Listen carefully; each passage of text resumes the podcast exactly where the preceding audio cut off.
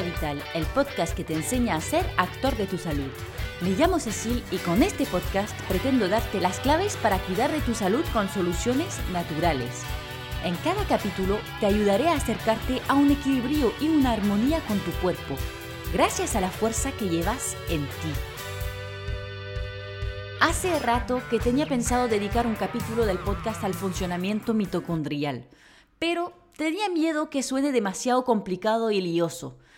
Sin embargo, mi objetivo, siendo que entiendas cómo funciona tu organismo y por consecuencia cómo y por qué cuidar de tu salud, no puedo saltarme este tema primordial en el funcionamiento celular. Porque sabes qué? Comemos y respiramos para hacer funcionar a nuestras mitocondrias. Todo en nuestro organismo depende de ellas. Y si no pueden funcionar por falta de algún nutriente o incluso porque han sido bloqueadas por alguna sustancia como el cianuro, por ejemplo, nos morimos instantáneamente. ¿Vas pillando su importancia? Algunos ejemplos concretos de procesos impactados por el funcionamiento mitocondrial son, pues, subir o bajar de peso, el envejecimiento, la capacidad de concentración, la moral, en fin, en realidad todo. Y la buena noticia, una vez más, es que puedes impactar su funcionamiento positivamente o negativamente, ayudarlas a funcionar mejor o dejarlas abandonadas y te puedes imaginar que cuando están remando para sobrevivir no, te sentirás muy bien. Bueno, pues agarra tu cinturón, vamos a por algunos detalles sobre este elemento imprescindible en nuestro cuerpo. Prometo intentar simplificar al máximo. Se suele decir que las mitocondrias son nuestras centralitas energéticas. Ya ves, en un podcast llamado Cuida tu energía vital, ¿cómo nos lo íbamos a saltar? Estas centralitas de energía se encuentran en nuestras células en varios ejemplares. La cantidad de ejemplares por células varía en función del tipo celular.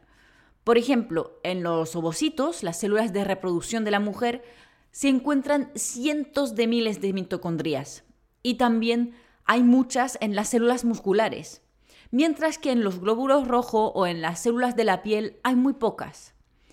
La producción de energía se hace a través de la síntesis de una pequeña molécula, el ATP, adenosina trifosfato y esta molécula no se puede almacenar. Entonces las mitocondrias tienen que estar produciendo a tope las 24 horas. Pero antes de aburrirte con detalles bioquímicos, te voy a contar una pequeña historia. Érase una vez unas pequeñas bacterias que hacían su vida solitas en los océanos. Pero aburridas de vivir solas en los océanos y viendo a lo lejos trozos de tierra, buscaron la manera de poder llegar a la vida terrestre. Entonces se insertaron en otras células bacterianas, pero no se dejaron solamente comer. Se integraron realmente en simbiosis en esta nueva entidad celular, creando una hermosa relación win-win. O sea que, mm, para que todo el mundo gane algo. En realidad, las mitocondrias son los primeros probióticos, es decir, microorganismos que aportan una ventaja a su anfitrión. En este caso, ellas reciben alojamiento y comida y para compensar contribuyen a los procesos biológicos de la célula en la que se encuentran para hacerla funcionar de forma óptima. Qué bonito, ¿verdad? Y bueno, el papel de creación de energía de la mitocondría se hace a través de lo que se llama la respiración celular es decir, el proceso en el que la mitocondria asimila los nutrientes que vienen de nuestra alimentación junto con el oxígeno que respiramos para transformar todo eso en energía. O sea, de camino apuntemos la importancia de la respiración. Hemos perdido la costumbre de respirar correctamente, profundamente, y eso impacta claramente nuestros niveles de energía. Sin embargo, durante esta producción de energía también se generan desechos que son radicales libres que atacan el ADN de cada una de nuestras células miles de veces al día. Ya no te gusta tanto la historia, ¿verdad? Pero no te preocupes, las mitocondrias lo tienen todo pensado. Si están bien cuidadas, saben perfectamente destruir estos desechos.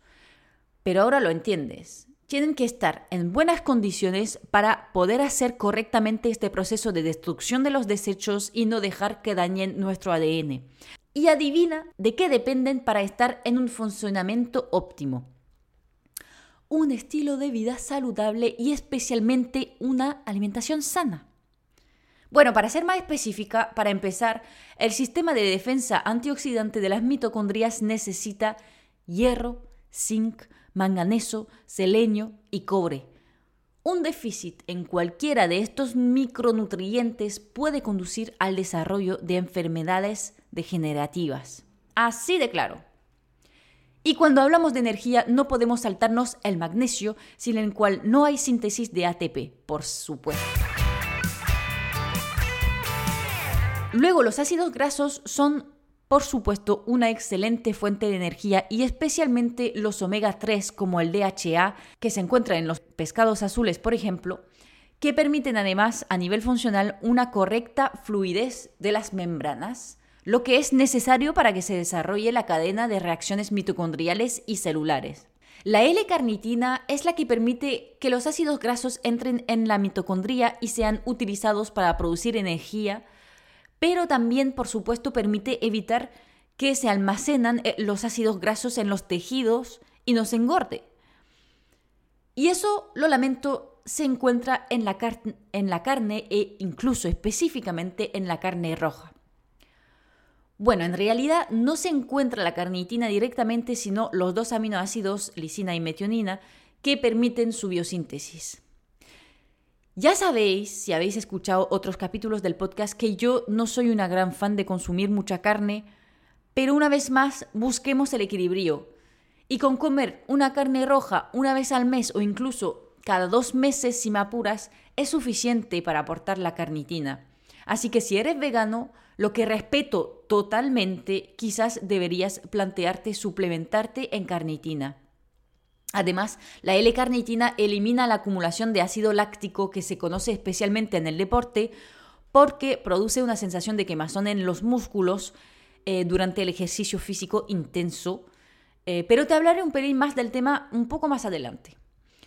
Su biosíntesis también involucra otros nutrientes como el hierro, la vitamina C, el oxígeno, la B6 y la B3.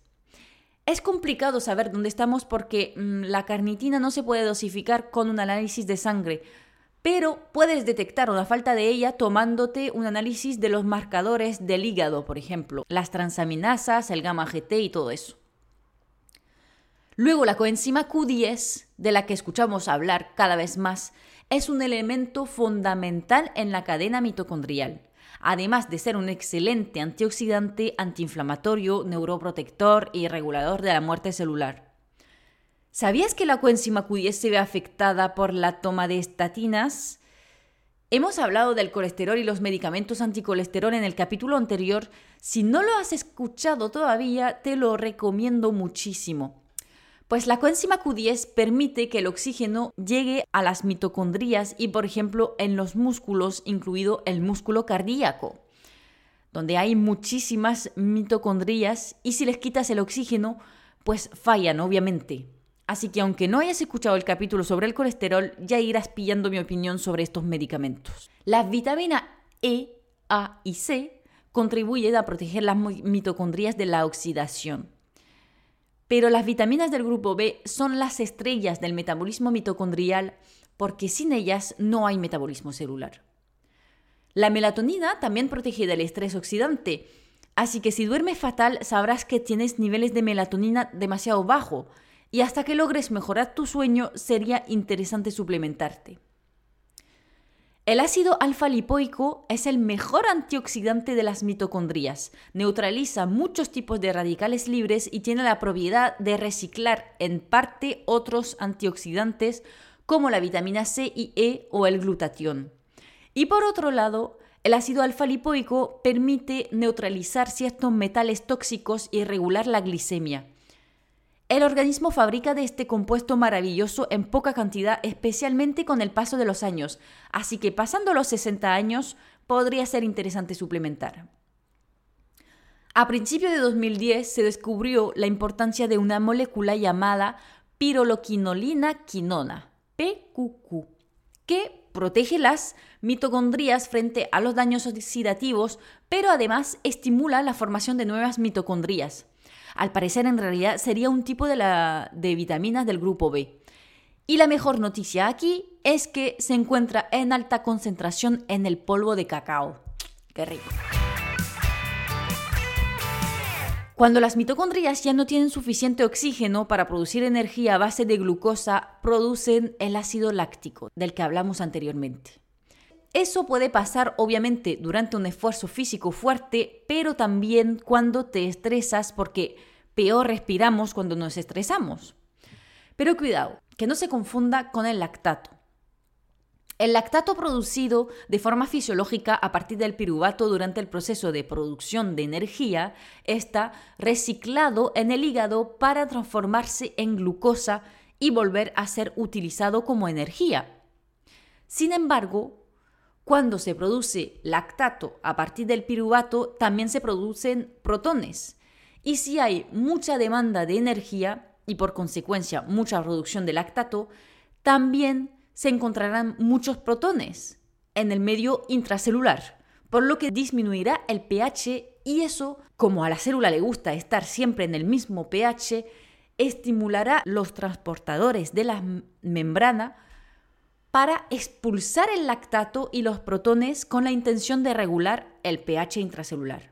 Y si sumas un protón al lactato, equivale a ácido láctico, que se formará eso si fuera de las células, y que es lo que produce los síntomas de la acidosis láctica.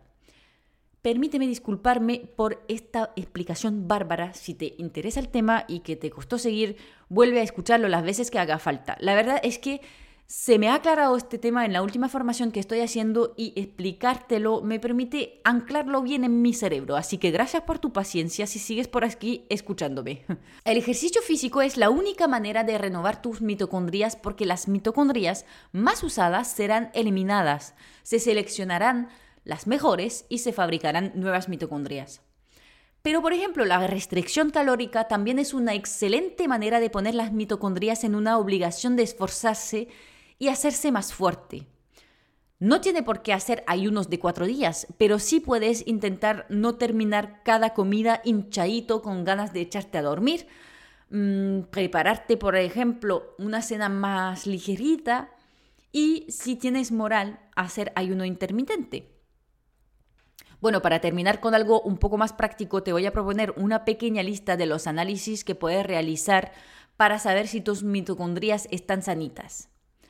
Bueno, si estos laboratorios propones unos paquetes de analíticas definidos para esto que permite ver el nivel de estrés oxidativo y por supuesto eso da mucha indicación sobre el estado de tus mitocondrias.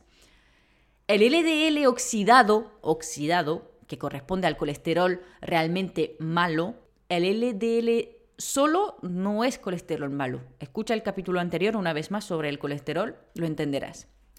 El LDL normal es necesario, pero si está oxidado, produce daños en el organismo eh, si aumenta demasiado, por supuesto, y el cuerpo no es capaz de eliminarlo. Así que interesante dosificarlo. Luego, el 8-OHDG permite ver si el ADN está reparándose, que también es un buen indicador. La coenzima Q10, el zinc, el hierro, cobre, vitamina A, vitamina E, las vitaminas del grupo B imprescindibles, la vitamina D, el magnesio, el selenio, son todos esos factores sin los cuales la mitocondria no puede ejecutar su cadena metabólica, así que tienes que tener buenos niveles para estar en buen estado de salud. Y hasta aquí el capítulo de hoy. La verdad es que, como lo está haciendo la medicina funcional, deberíamos interesarnos mucho más en cuidar de nuestras pequeñas pero numerosas mitocondrias. Nos ahorraría muchísimos trastornos de salud.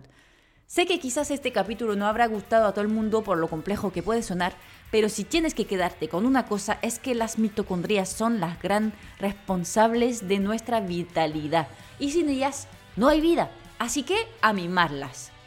Y si prefieres estar acompañado para cuidar de tu salud, porque pensar en todo eso es muy complicado y te entiendo, por algo llevo más de 10 años estudiando y esto nunca acaba, pues te dejo el enlace para pedir una primera consulta conmigo y estaría encantada de llevarte hacia una mejor salud.